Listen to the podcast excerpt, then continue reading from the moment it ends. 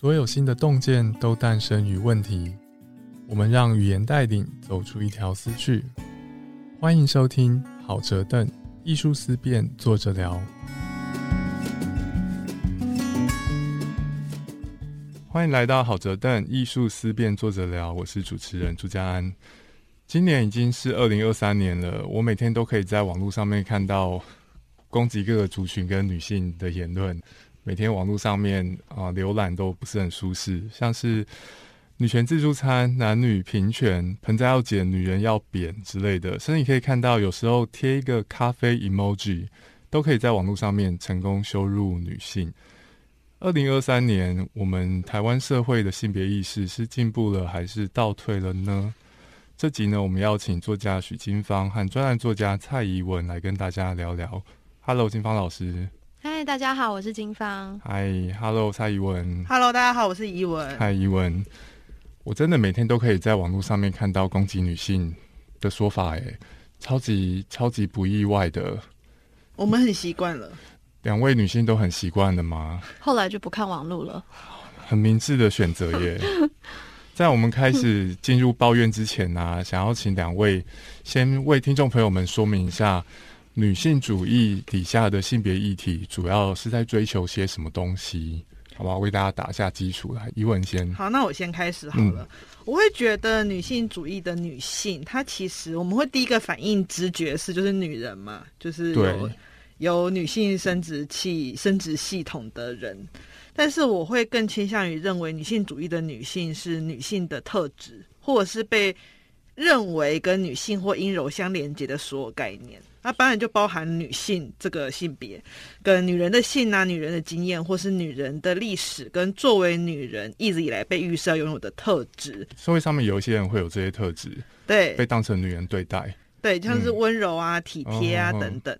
那这些东西，他们在过往的漫长人类历史当中，很容易会因为他跟女人相连接，就被忽略或是贬低。这些特质不见得是生理女性有。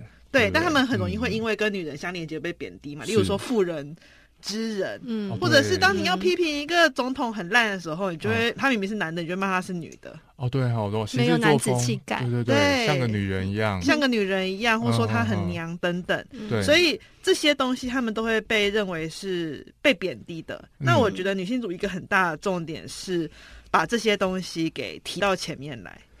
社会特质对于女性特质有有一些贬低，对对，然后这个蛮不对称的，就蛮多特质跟男性相关，阳光、勇敢都很好，对。但是为什么一个特质跟女性相关，或者被社会建构的像是跟女性相关，它就变成一个比较差的特质？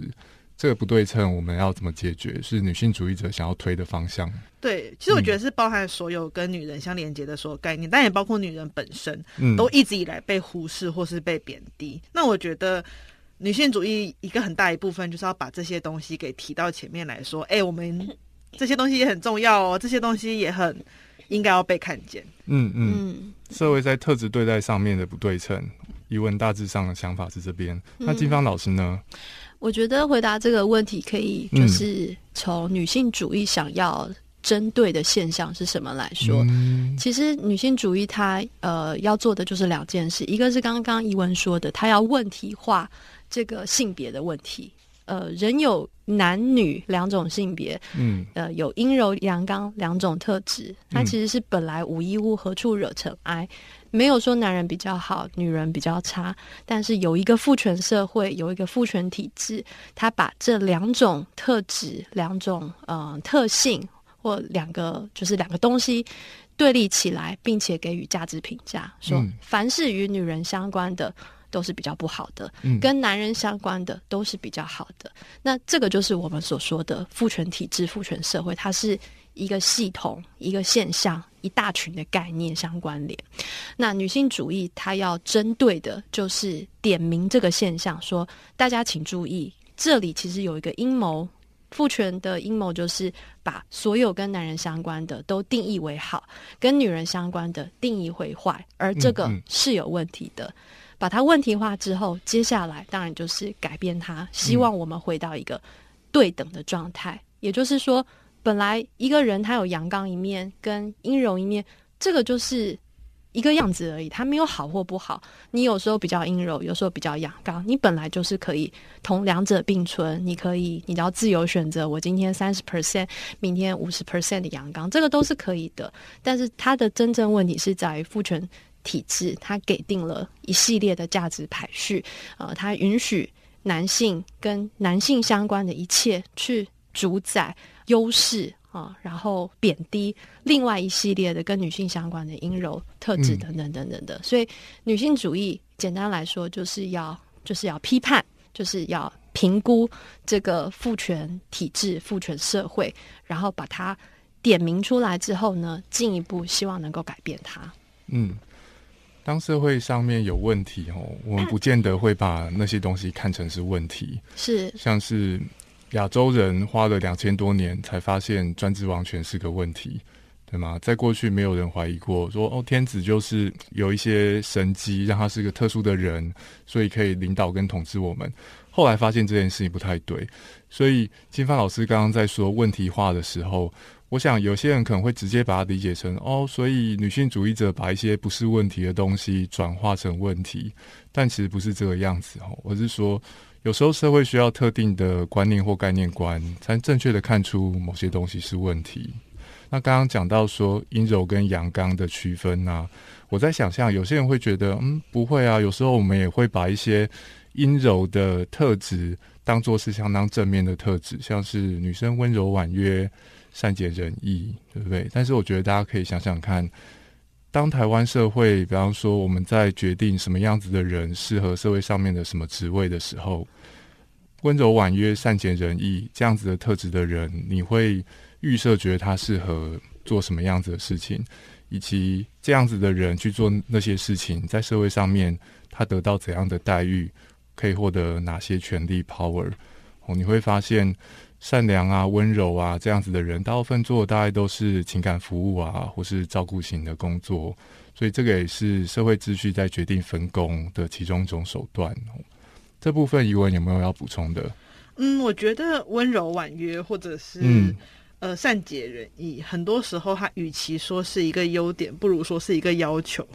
哦，就并不是说你有这个帮你加分，而是你没有的时候会，哎，你是不是不太对劲这样子？因为我们就坦白来讲，就是在大多数的工作当中，女性被预期温柔，或是被预期善解人意这件事情，从来都不会被视作是一个更值钱的东西。嗯，哎，这个需要这个的工作啊，待会可不可以帮我们举一些例子？例如说空服员哦，就是很明显，就是空服员他其实有大量的劳动，其实是多的，就是是情绪的，或者是让别人感觉心情好的，让别人觉得心情好。就你帮我拿吃的了，还还不够，你还要对我亲切。对，然后我看你化妆，我觉得我觉得开心，讲你两句，你还不能给我眼色看。而且你穿衣服要漂亮，对，对，你要穿好看的制服。对，就是他们要穿不利于在空中行动的制服，这件事情是很没有必要的。对啊，而且高跟鞋还对健康有害。对啊，对很多人来说，我光是在平地穿高跟鞋都会跌倒，更何况在空中穿高跟鞋。真的耶。对啊，可是这些东西都不会被认为是一个他们为了这个职业所多做的努力。没有人会因为女生会穿高跟鞋而帮女人加薪。对耶，而且我发现大家还蛮不容易把这种外表的维持当成一种专业。像刚刚蔡依文说，高跟鞋不只会危害你你的健康，你光是穿高跟鞋移动就很不容易了。是，但是一般人，我相信你看到空姐穿高跟鞋走来走去，你大概不会觉得这个是一件很困难的事情，是不会意识到。对，空服员哦，嗯。没有人会觉得空服员穿高跟鞋是一个高技术的事情，甚至包含在服务生也一样啊。是在服务生的状况下，我们常会觉得服务生对人亲切是一件天经地义的事情。嗯，把它视为理所当然。所以当有人做得到，你也不会觉得这个是他的专业，因为这本来就是你该做的。哦，所以对于像是情感服务啊、温柔婉约特质相关的工作，一方面是说。有些工作它不见得非得附送情感服务不可，但是当这些工作被视为是比较阴阴柔的工作的时候，大部分是女性做，那这个工作社会就会觉得他理所当然要附送这种情感服务。再来是当他真的附送情感服务了，我们不觉得这种情感服务算是一种专业，因为那是理所当然的事情。是的，嗯，其实这我觉得是很明显的展现在我们对于呃女人的付出，或是被。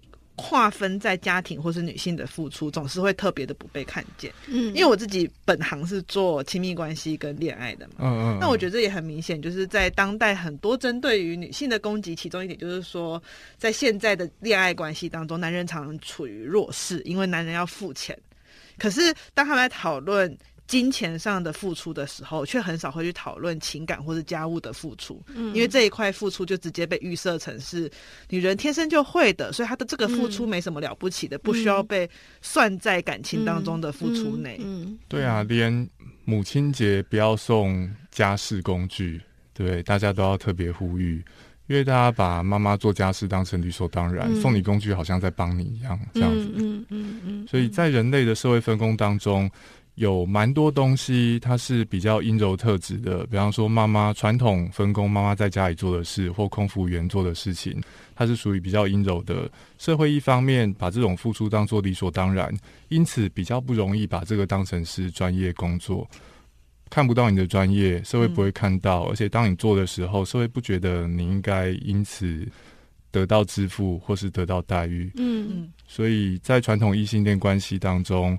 男性跟女性就算都有付出，大家往往也只把男性的付出当成是付出，因此觉得不公平。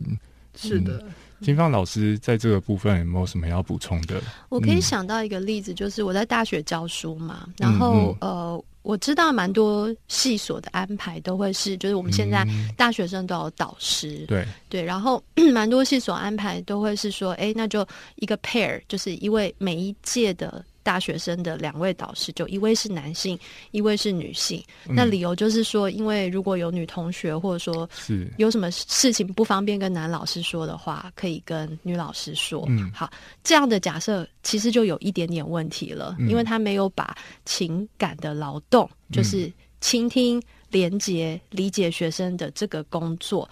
他会直接假设女性是比较擅长做这个，其实蛮看不起男性的啦，就是会觉得说 你们男人就是不会懂。这这里面他的那个性别假设已经是有一点问题。这边是预设男导师会比较无能去处理女学生的需求。对对，然后他觉得女老师应该比较能够做情感回应。对，好，然后这个先暂且不表，呃。这里面有一个很明显的，就是对于大学老师的那个工作的期待，你马上就会发现问题。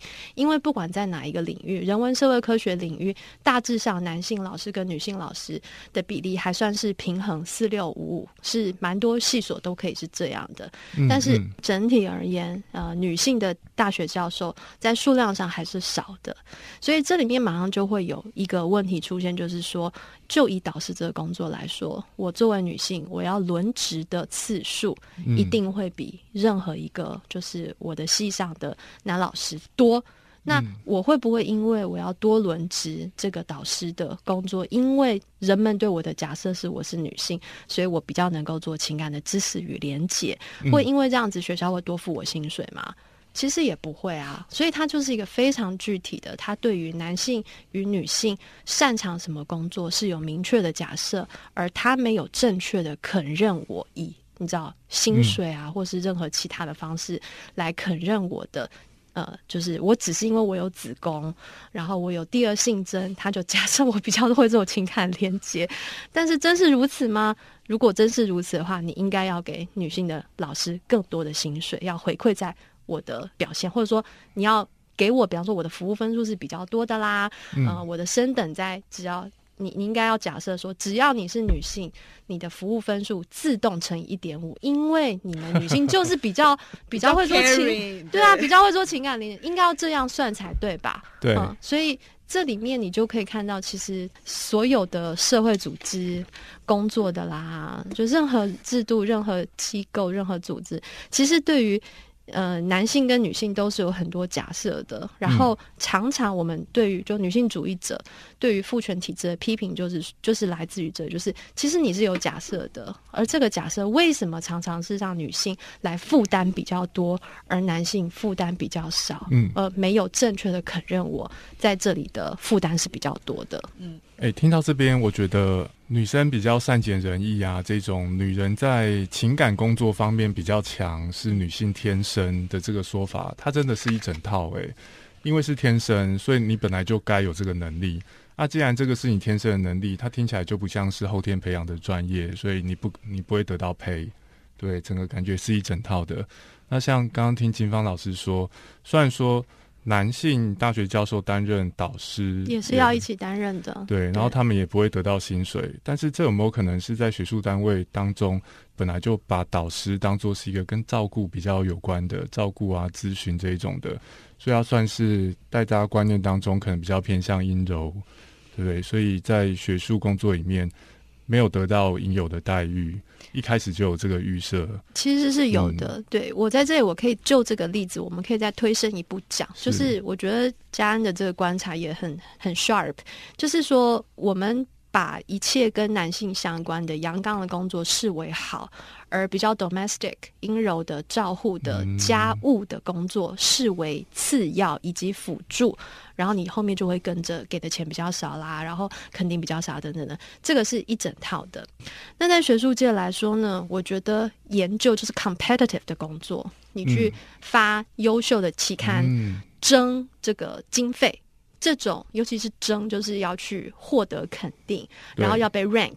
啊，这种它是它的整个运作逻辑确实都是比较阳刚的，就是竞争、求表现、求关注等等。然后这样子的工作确实，呃，我觉得在学术界，就是大家觉得这样的工作是比较重要的、比较主要的。你可以听到大学老师的这个升等，就是三个三个面向：研究、教学跟服务。大家都会说，研究是你知道最重要的，百分之六十、七十都在看这个表现，其他的。教学跟其实教学跟服务是大学老师也可以讲是非常非常重要工作，嗯嗯，但是他在就是整体而言，大家心里面评价上，他就是次要的，比较是支持型的，但不是主要工作。你能不能在你的 career 上往前进步，其实主要要看你的研究表现。嗯，对，这是一整个就是啊一整个一整个架构都在，就是已经内化进我们心中了。对啊，而且大家都。觉得理所当然诶，像是 我以前念哲学研究所的时候啊，有蛮明显的感觉到，如果一个老师他的教学很厉害，但是研究不怎么行，有时候是会被报以鄙视的眼光。嗯，就是哦，那你就不是一个一流学者，虽然你教学很厉害，这样子。嗯嗯，疑问在这方面呢？我现在还是博士生啊，所以，但是我觉得有一个蛮。呃，我们如果跳掉学术领域的话，我觉得有一个蛮明显的状况是，呃，我们常会觉得女性所擅长的东西是很简单的，像刚刚所讲的，善于沟通，善于去跟呃别人产生情感上的连接。我这边可以分享一个我以前听过的一个故事，是我那时候在当通识课的助教，然后就有因为我是念清大嘛。嗯，那清大通识课想当然就会有比较多一些理工科的人修课，哦，没有要对他们刻板印象的，就是那他们来修课的时候就问了我一个问题，他们就觉得说，呃，现在有越来越多女生她很容易考上研究所，他们他们是用这个词哦，他说因为研究所是是口试，所以这些女生她们就算比较不擅长做实验，比较可能在数据方面没那么好，但是因为他们的 presentation 很好，所以他们也会比男人更有机会。应征上研究所，然后他们就这样跟我说的时候，我就说一句话：说那 presentation 口语表达不是一个能力吗？对啊，哦，所以只要一个能力是女生比较擅长的，那她就比较不容易被视为是重要的能力。对啊，就是难道今天擅长与人连接、与人沟通这件事情，它不是一个在学术表现上重要的能力吗？嗯，那如果我们都认同这个东西是一个重要的能力，为什么她凭借这个能力更容易上研究所？这件事情不会是一个被夸奖，或者是被一个被说，嗯，确实他在这方面他有所专长的事情，而是直接被连接到，因为她是女生，所以教授看到她表达很好，就会让她比较容易进入研究所。把它讲成好像是一个不合理的资格一样。这里我想要推升一，就是再 follow up 一点，就是说，其实我们讨论非常多这些东西，都可以看到男性的焦虑。嗯，他其实他就是很紧张，那就是在想说，我的东西要被女生抢走了。嗯，然后我要是被你知道我被超越怎么办？大家最近有看那个八尺门的辩护人吗？嗯嗯，它里面有一个好几个老法官在打牌的一个一个场景，它里面讲了一个法界老一辈的法司法界的人确实会这样子想的事情，就是他们觉得女生比较吃香，因为女生。不用当兵，所以如果两个呃一对男女朋友好了，都是法律系，同时考上司法官，女生会先开始受训，等于女生就变成男生的学姐，嗯，然后这件事情是不好的，对。然后这样的一个事情，其实，在司法界就是老一辈的人之间真的是蛮常见的，嗯。可是你看这里面，它其实反映出来最核心的那个动机就是。我可以，我不要当人家的学弟，他怎么可以当我的学姐？哎，可是你想想看，当这个这个假设的这个男女啊，就是男女朋友，他们进到就司法界，这个女生可能会生小孩啊，那。说真的，你让他两 让他两年不是刚刚好吗？那大家会期待一个稳定的，就是法官的工作，生几个小孩。其实，在司法界还有另外一个蛮常听到的说法，包括我自己在念法律系的时候，都曾经听过老师公开在课堂上建议女同学选择法官这个职业，而不是律师，就是因为法官是公务员，然后不用像检察官要出外勤等等等等，所以他工作比较稳定。比较可以照顾小孩，所以你把所有事情 put together，你就可以看到这里面有一个图像，就是说我们大家都是法律专业的大学生，好，但是我们这里面有很多对女性的期待，就是你应该去找一个稳定的工作，以支持你的家庭，但同时呢，又认为说不管怎么样，你不能比男生更往前，即使未来在可预见的未来，我们已经假设你要生小孩了，但你还是必须要让行。啊，你不不能就是在他去当兵的时候偷偷跑到前面去，即使这个偷偷跑到前面去，完全都是假设出来的。对，而且他们也不会觉得男生在女生生小孩、照顾小孩的时候往前跑，算是偷偷跑过去。对，好像也没有什么问题，那是理所当然了。对，因为这里的假设就是男性就是应该要在前面。嗯，其实我觉得这个最明显的表达是在台湾的政坛。如果大家前阵子有关心一些新闻的话，就可以发现台湾的女性立委，因为这几年开始年轻的女立委越来越多。对，他们如果在担任立委的时候结婚生小孩谈恋爱，很常都会被攻击说都在谈恋爱，都在结婚，都在生小孩。可是大家认真思考一下，在过往以男人为主的。政坛当中，多少人在当立委、在当民意代表的时候，他老婆在生小孩？是啊，可是没有人会去质疑说：“哎，你小孩那时候生小孩，你是不是回家当奶爸？”所以你不会认真问政，没有人会质疑他这件事情啊，因为大家就预设说，你可以把你的小孩丢给你的伴侣照顾。但是当这个民意代表变成妈妈的时候，大家就会觉得：“嗯，你现在重心就是会放到家庭。”嗯。女性政治人物如果没有婚姻、没有生小孩，有时候还会被别人以这个来攻击，是说你可能缺乏身为一个女人重要的经验。但是当你有婚姻、有生小孩了，大家又会质疑你会不会不务正业，影响到工作。所以一方面，这个社会需要女人，需要女人在家里做好社会觉得女人该做的工作。那一方面，当女人真的这样子做了。又会被当成把柄去质疑，那你在外面的工作是不是因此没有办法做得够好？是，这里就有一个很明显的那个双重标准就浮现了，而且这样的双重标准是让女人不管是往哪一个方向走都会受阻。一方面就是我们刚才说的，如果你没有去，你知道当妈妈、结婚、生小孩，你就不够女性。所以你当然在工作上，大家就觉得，因为你这个男人婆，然后啊，他今天脾气不好，一定就是因为你知道没有滋润啊，他像他这样果然没人要啦，等等等，他会受到这样子的形象的，就是攻击。但是他如果往另外一个方向走，另外一边的双重标准又会说，哎，你如果有结婚生小孩，你就是在工作上。不够有承诺啊！你到了时间点，呃，五点你就一定要回家接小孩啦。然后呃，你就是呃，要就是要去小孩子的什么活动啦。所以你在工作上一定不会，你知道，更加积极问政，不够专业，不够就是不够 committed。所以在这里，所有的专业女性都面临一样的双重标准的问题。我不管往哪个方向走，其实我都会因为我往这个方向走，然后我是女性而受到批评。嗯。我觉得这种双重双重逻辑的一个就是概念，其实是非常非常重要。就是因为我觉得，就是就我自己在选择念博士班后的经验，其实我也常常会从周围的人对我友善的询问当中，感觉到这种双重逻辑的想象，就是他会觉得。你既然要选择这条路，你就一定要抛弃另外一条路。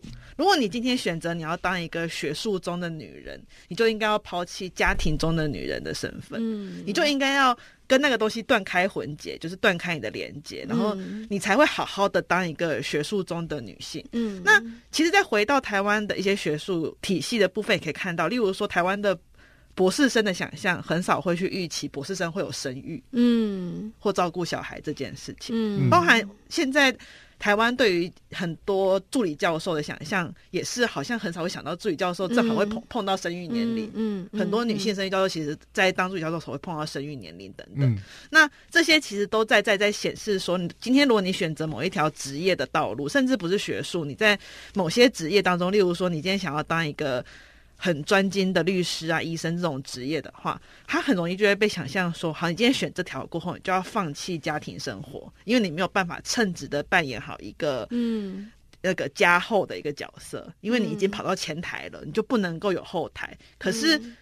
每个在挣扎于要不要放弃的职业妇女当中，你就可以看到她的对照，跟她同组的男性通常不会经历过这个挣扎，嗯，他不会面临你选择了成功的男人这条路，你就要放弃当一个家里的好爸爸。没错，没错。这边我觉得有两个问题，一个是给女性的义务不会给男性的问题，对吧？男男生不用照顾家里，男生只要出钱，传统观念。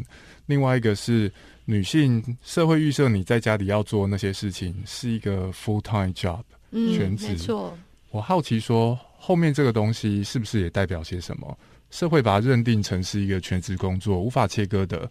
你要念研究所，你就不能照顾小孩；要当立委，就不能照顾小孩。男主外女主内的观念，在父权社会的影响，我觉得很好理解，就把女人关在家里。嗯。那女人要做的工作就是全职工作，这个的影响是什么？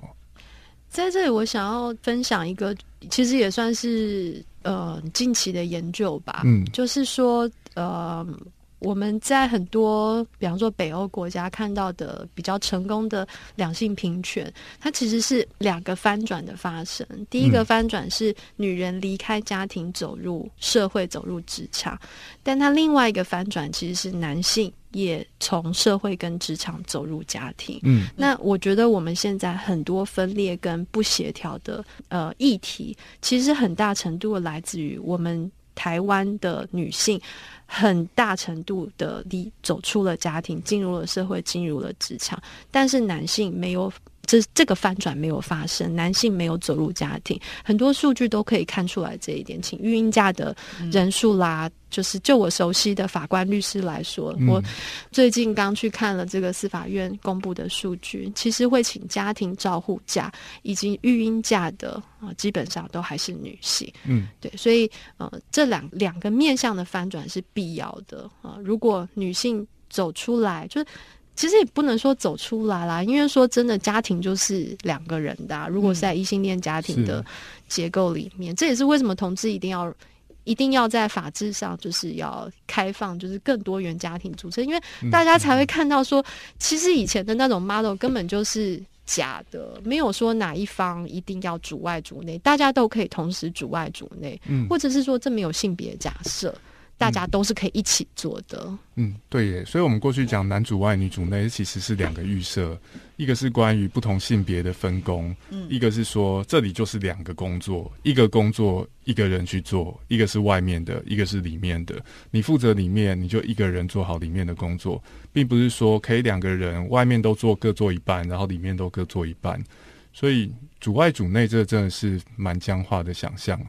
它不但耳塞不同性别、不同工作，它还假定了外面就是一个全职，呃，家里面是另外一个全职，是弹性是很少的。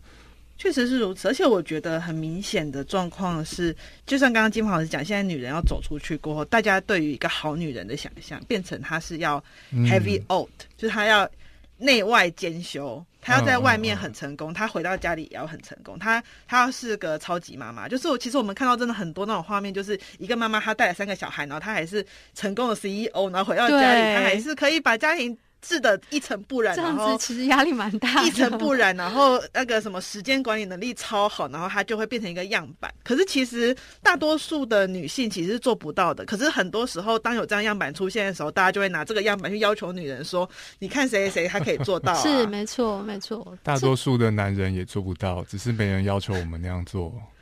对啊，对啊。其实像之前有一个脱口秀演员，就是我不知道有看过，就是 A 丽晃，他其实他其实对啊，他其实就有讲过，他说他那时候就是生小孩的时候，然后他他在怀孕的时候爆红嘛，就他说所有人都在问他说你怎么可以。兼顾就是家庭跟工作，就是因为他在生小孩时候爆红，然后他就很疑惑说：“奇怪了，那为什么没有人去问男人这个问题？是因为我们女人天生比较厉害，所以可以在家庭跟工作当中取得平衡，男人就是无法取得平衡，所以你们已经放弃问他了。”我觉得是啊，我觉得是我真心觉得是，我觉得其实有很多厌女的假设是相当看不起男人的，对，他基本上不觉得男人会照顾小孩，但照顾小孩是非常非常。困难的工作，对啊，从一开始大家就没有假设男人做得到。其实这这些我们在讲很多性别歧视、刻板印象等等，它一方面刻于女人极大的就不可能的任务，但另外一方面它反射出来其实是对于男人的极度的不信任。嗯。觉得男人照顾小孩，小孩一定会死掉。对，基本上就是这样。以一个男人的立场，我会说我们摆烂成功了。哎，这这件事情我要讲，因为我有一个蛮不错的朋友然后，他是一个男性呢，他自己就是请育婴假。然后他带他的家小孩就主要是他带的，就是他一出生过后，他太太休完产产假就回去工作，就他从头都是他带小孩。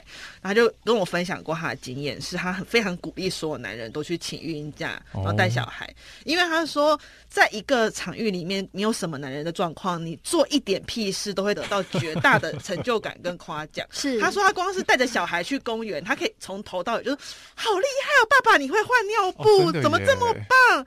他就说你看看。哪有妈妈换尿布得到夸奖过的？没有，路人只会指责你，或是指导你说：“哎，你这个妈妈，你就是几个月了还换尿布换成这样。”对呀，哎，这就是社会认为你是否理所当然该做这些事情的差别。所以他说，如果男人觉得成就感不足，都应该要请育婴家去带小孩。他说你会得到莫大的成就感。哎，这论点很有说服力。而且带小孩的那个。一个人带小孩的爸爸，就是非常容易受到女性的青睐。嗯，对，就是不管在什么地方，就是你的小孩就是你的最好的 wing man，因为所有的任何年龄层的女性都会觉得哇，就会觉得哇你好棒哦，然后他一定是个可靠的男人，诸如此类，一定很体贴老婆等等等等等等，就是确实是鼓励所有男性请孕假全职带小孩，你可以得到社会上很多的肯定。真的哎，各位听众朋友，如果你觉得性别议题在台湾还需要推一把的话，这一集请你推荐给你的异男朋友们哦。吼，真的是觉得很有说服力。对，所以也鼓励大家将来可以男人多请孕婴假，你可以得到可能比工作还要多的成就感。对，对啊，毕竟照顾在这个社会，我们刚刚说被视为阴性理所当然。但是照顾工作本身不是简单就可以做好的，所以它有它特殊的体验跟成就感。这个成就感我们会说，把社会社会分工，把女性关在家里。有些人会说这是一种父权的阴谋，但是女性在家中得到的某些体验是男性因此错失的。所以比较正面的想象，男人确实应该有理由可以去试试看。应该说，男性不觉得自己错失了什么，其实也是一整个父权体制的，就是那个评价的原因。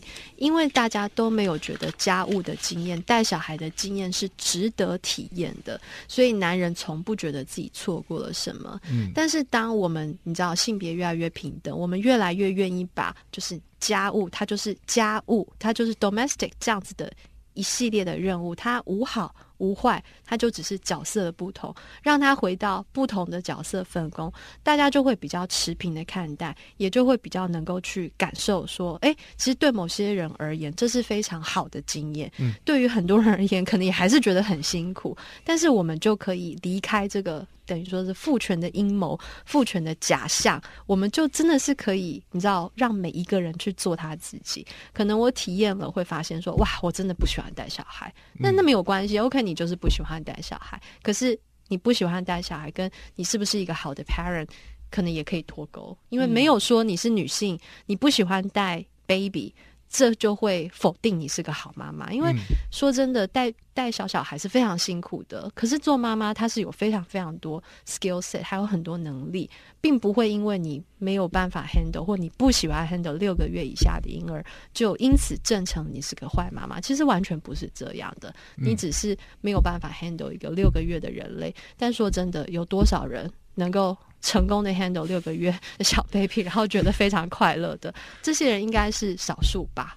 天选之人是啊，是天选之人。世界上可能没有什么事情是你仅仅基于你的性别就理所当然该去做的。是，但是反过来说，如果我仅仅基于我的性别，我就预设某件事情我不擅长或我不喜欢，那有时候我会错过一些事情。嗯，这边我也想到说，我们如何去看待。一个人啊，会不会觉得自己会想要去带小孩？我觉得确实受到观念影响非常大。其实我们不见得会发现，像是我在网络上面有时候会看到一种迷因，它的笑点就是爸爸不会带小孩，嗯的内容。然后说迷因可能是一个图，然后一个爸爸背着一个小孩，可是他背的方式非常的荒谬。然后他的笑点就是，你看我们男人就是不会带小孩，你给爸爸带就是这种下场。这甚至在网络上面被当成每个人都认得出来的笑点。嗯，那我在想说，会不会有有些人对他来说，他想象中的一个有男子气概的男人，大概要对小孩不是很擅长。你过于擅长，他可能觉得，嗯，是不是有点太不像男人理想上的？嗯，对啊，会有这样子的想象。我们在开头的时候啊，我跟大家抱怨说，我即使身为男生，在逛网络的时候。也不时就会看到性别歧视啊等等的言论。在进入社群网络时代之后，每个人跟陌生人的接触就都变多，所以你可能会觉得哦，那你多看到这些东西也无可厚非。但是我也听到一些朋友在担心说，两位对这件事情你们怎么看？你们会觉得这个是显示至少网络上面的性别氛围是倒退的吗？疑问觉得。我讲一下，就是我会称呼他为对手阵营，哈，没关系，反正就是想法不一样的。对，反正就是对手阵营，他开始学会了某一些名词，哦，有工具可以用一些崭新的名词，然后他们智慧量突然增加，而且又是伴随着一些好用的迷音。对，然后他们就开始会很擅长去使用这个名词，说，哎，会产生某些事情，一定就是因为女权，一定是因为女性主义。然后可以举一些例子吗？这些一些好用的。套路型的，例如说，我觉得很奇怪，就是每次只要出现那种电影啊，或者是电玩角色出现那种很强的女性角色，哦，下面就会开始出现说又是 SJW 的阴谋。哦，特别是那个女性角色又不服务疑男观众的时候，对，如果她又穿很多的话，对，又穿穿很多，然后身材又没办法激起男性性欲那种的，对，大家就会说这是 SJW 的阴谋啊，或者是这又是女权，然后女权毁毁我童年什么之类的，她就会被。放到女权的领域去，然后我自己会觉得，呃，这些讲话，这些把这些东西归咎到女权，一部分是刚刚金芳老师所讲的男性的焦虑，他可能对于自己所处的那个位置，那个在意义跟在道德标准上比较高的那个位置，渐渐被动摇这件事感到恐惧，就是我们男人好像不再处于。所有休闲娱乐场合的统治者的地位，这个市场居然开始去关注女人了，怎么可以这样呢？这样说，哦，这种电动竟然不是我们男人的天下了。对，居然已经不再是我我们的 playground 了。现在别人女人要一起加入这个游乐场开始玩了，我不能接受。对啊，然后我们玩那些东西，现在竟然开始为了女人改变当中的一些细节跟设计。对，我想他们可能他们的焦虑存在，这是第一点。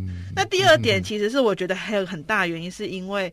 女人开始大幅的出现在大众的面前，所以这些女人他们会自己为自己讲话，他们会自己去帮自己做角色设定，他们不再是以前是透过男人来帮女人决定女人是什么样的位置。那我记得之前 K Man 有说过嘛，就是呃性别歧视比较像是父权的辩证部门，嗯，那厌女的言论比较像是父权的执法部门，就是告诉你说你做错，你要回去女人应该有的位置。那我觉得某种程度上，这些厌女或丑女的言论开始大幅增加，有个很大的原因是因为男人终于发现，单纯只有歧视不够用了，得要动手，我要动手叫你回去你该回去的位置，因为你们跑出来太多了，你们居然跑到了我的电动跟科幻电影的场景里面，不行，所以你们要回去那边。性别歧视是辩证部门，我跟你讲道理，虽然他讲道理未必真的有道理，对，像是女哦女女人天生温柔，所以适合做什么工作等等等等。所以你一个天生温柔的女人，竟然胆敢进入我的阳刚的领域，跟你讲道理不够了，就使出厌女的手段来让你痛苦。对，我就骂你是洗碗机，不要出来，不要出来打电动。就有一阵子，那种线上游戏非常喜欢叫女人回去洗碗，这件事情我超不能理解的，因为。因为我也是很热爱玩电动人，我每次看我说回去洗碗，我就想说，对了，其实我是有在洗碗，但是这到底是有什么好攻击的呢？是不是不会洗碗比较是一件比较值得被攻击的事情？对，然后别人就会回你好的啦，洗碗机。对，他就这样回应说好了啦，洗碗机。然后我就会觉得说，这个很明显，它是一个要你回去你该应该在的位置这个想法。对，光是好了啦，洗碗机可以用来回应女人。这本身就是有社会的预设在后面。对啊，讲到这边，我跟大家分享，洗碗机真很棒，买的不会后悔。请问有冠名赞助？有联名赞助吗？我们应该要去争取一下。我觉得应该要争取。嗯，对对对。我真的觉得洗碗机很有用。我很我很乐意担任这个业配。好，大家都有听到了哈。那社社会进展，厌女言论变多，金芳老师在这边觉得呢？我同意刚才以我讲的一切。那嗯，我觉得我可以补充的是，可能是心态吧。嗯，就是说，我觉得某些厌女的言论会出现，某些男性他会使用这些厌女的言论。其实，在一个角度上，对于我们女性主义者或是关心性别平等的人来说，是一件好事。哎，对，因为他担心了，他害怕了，他。真的是感受到，就是他真的是，就是 he's losing something，他才会有这种说法。所以很好的现象是他真的在失去某些他的特权，而他失去特权的这个特征，代表我们的社会正在进步。嗯，所以这种心情，我觉得我会鼓励我自己，就是比方说现在两个小孩在打架，然后一个小孩他玩具被拿走了，然后他就。呃，大声的咆哮说：“我要，我要回去跟我妈妈讲。”对，那我们可以把所有这种呃什么，就叫你回家洗碗啊，或者是厌女的言论，想象成其实他真的就是一个玩具被抢走的小男孩，很大声的哭喊说：“我要回去跟我妈妈讲。”嗯，那你就这时候你会用什么样心情来看着他呢？其实我觉得有一部分的我会觉得有点同情他，因为他已经不知道。能够用什么？你知道，他已经没，他已经没有没有东西了。但是回到大的脉络上来看，其实这个玩具就是他所享男性所享有的特权，本来就不是他应当享有的。我们现在只是正确的。把你知道责任义务好好的分担来分担开来，角色设定重新的回到就是原本的位置上去。而站在他的角度，他确实觉得他失去了一些东西，但是他不是在历史正确的那一方。这件事情对他个人是遗憾的。而对我，我如果跟他是个人的私人的关系，我觉得我会鼓励我自己用一种比较同理的心情来看他。当他在就是叫嚣，就回去洗碗来干嘛干嘛，我就会把他放置成就是一个哭喊的小男孩，大声的抱怨说我要回去跟我妈妈讲。对这种小男生，你会有什么反应呢？其实也没什么关系。就让他回去跟他妈妈讲啊，对啊，妈妈有点无辜哎，对啊，你看，所以在即使在这个情境面，真正 powerful 的依旧是妈妈，所以她焦虑的，她害怕的，没有力量的东西没有办法引发焦虑，她其实正是知道女人是有力量的，性别。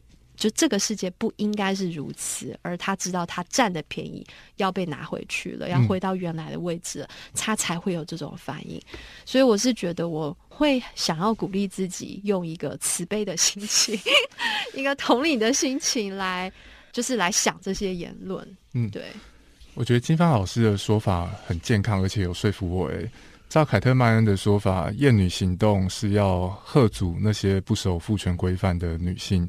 让你痛苦，把你赶回家里。嗯，但是金芳老师给了我们一个翻转的看待这件事情的方式。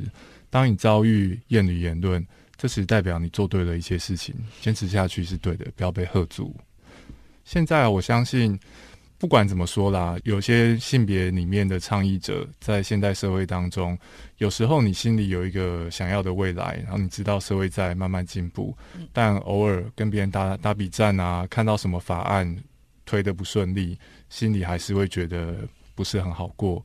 那在心情上面、倡议手段上面，也想请两位给大家一些建议。疑问，嗯，我是属于比较积极介入派的，就是我觉得女人应该要努力的去掌握政治或经济上面的权利。嗯，就是我就像我自己在投票的时候，我都会很认真去看说。诶，这个候选人他有没有相关的证件？然后，当然，of course，如果他今天是女性，我可能就会更想说，嗯，我可能会更专注意他，或是更认真去看待他。就是我觉得，嗯，我自己其实，在过往在网络上跟这些对手阵营 交锋的时候，其实我会很焦虑，因为可能因为我我们是网络原生代的关系，所以我。一开始接触议题的时候，这世界上就有网络了，所以对我而言，那个焦虑是很跟我很紧密的。我等于是从 PTT 开始有所谓的假西大战，然后到后来的母猪教，我都是一路跟着这个群体成长的。你好辛苦，我是一路跟着这个群体成长的，所以，所以我自己常会。对于他们的茁壮感到焦虑，可是当我觉得焦虑的时候，就很像是我会去想说，那我要自己创造一些改变。我当我自己在做做一些改变，在做一些我觉得可以去影响这件事、影响这些人的事情的时候，我就不会觉得那么焦虑或是沮丧。嗯，对，知道自己有在做些事情，而且这会让世界变得更好。我不确定会不会让世界变得更好，可能他们会更不开心，也说不定。嗯，但是至少我对我自己有交代嘛。是是，当你看到怨女反扑，知道自己起码做对一些事情。对，这个是刚刚金芳老师给我们很好的提醒。在这部分，金芳老师还有没有要补充的？我觉得可以分享一个，嗯，我自己常常提醒我自己的画面。我有一次读不知道什么报道，就是在。对，反正就是在谈性产业啦，哈。然后有一个报道是在去看这些，呃，日本的 A 片女星，然后来台湾办粉丝见面会，然后就有一些影像跟一些照片，我就印象非常深刻，因为这些呃 A 片的消费者，他们其实，在这些 A 片女星面前，真的是很，你知道屁都不敢放的样子，你知道他是很，他是很崇拜的。然后我觉得有很大启示，就是说。其实，你的女性的那个性能量，就是当你就是长到最大的时候，因为 A 片女性她最强的就是你知道女性的性能量，她就是一个性爱女神，你知道吗？可是所有这些躲在网络后面就是会你知道叫嚣啦，然后发表厌女言论的很多异男，其实当他来到真实世界当中，面对一个真正的性爱女神，他其实是完全没有办法的，你知道他就是。怎么昏就是会，你知道就昏掉了，然后或者是说就是只能跪在他脚前，你知道吗？所以我在这里的这这个画面就常常给我自己的启发，就是说不管就是别人怎么批评女性，其实我只要做好我自己，我就是坚持的去认识我自己，去发展我的女性的认同，每一个面向的。呃，会赚钱啦，然后美丽啦，然后所有这一切一切，然后我觉得我想要肯定我自己的面相，我都努力去发展，因为我知道发展到最有力量的时候，其实这些嗯这些声音，这些批评我的、歧视我的、讨厌我的声音，最终其实都会跪在我的脚前。嗯，因为就是女神就是一个女神，你知道吗？他们就这些这些异男，他们会跪在性爱女神面前。真在真正的很有力量女性面前，所有人都是要都是要臣服的。对，所以我就常常就是就是说，真的很感谢，就是一片女性给了我这个启发，我就真的觉得哇，对啊，就是女性的性能量。其实男人是非常害怕的，而且是非常敬畏，不是害怕，敬畏。男性是非常敬畏的，所以在这里，我就常常拿这个画面鼓励我自己，说他们现在的批评，他们现在的就是这些，其实来到真实生活当中，他其实是个胆小鬼。对，所以我就是做好我自己，然后用心的去发展我自己的女性的，你知道，认同女性的角色，最终就是。我就选择相信我的力量，然后努力去发展。这样，嗯，我虽然是异男，但是我感觉自己也被金芳老师激励到了，对吗？你自己知道自己在做什么，知道做的是对的，而且可以展现出你的能力、创意跟对未来的愿景，然后改变你未来的自己，搞不好还可以改变未来的世界。我们知道这个世界，不管在性别啊、族群啊等等，有很多不公平的预设。但是我们人类可以走到二零二三年，起码已经跟千禧年有蛮大的不同。我们很好理由相信，再过十年，台湾社会又会变得很不一样。你是台湾社会的一份子，你的想法可能跟我跟今天的两位来宾不见得相同。但是台湾社会十年之后的样子，是我们要共同去决定的。所以今天很感谢两位的分享，希望听众朋友们都可以找到自己想做的事情，跟我们一起。来把台湾社会变成一个更好的样子。谢谢金芳老师，谢谢疑问，谢谢两位，谢谢。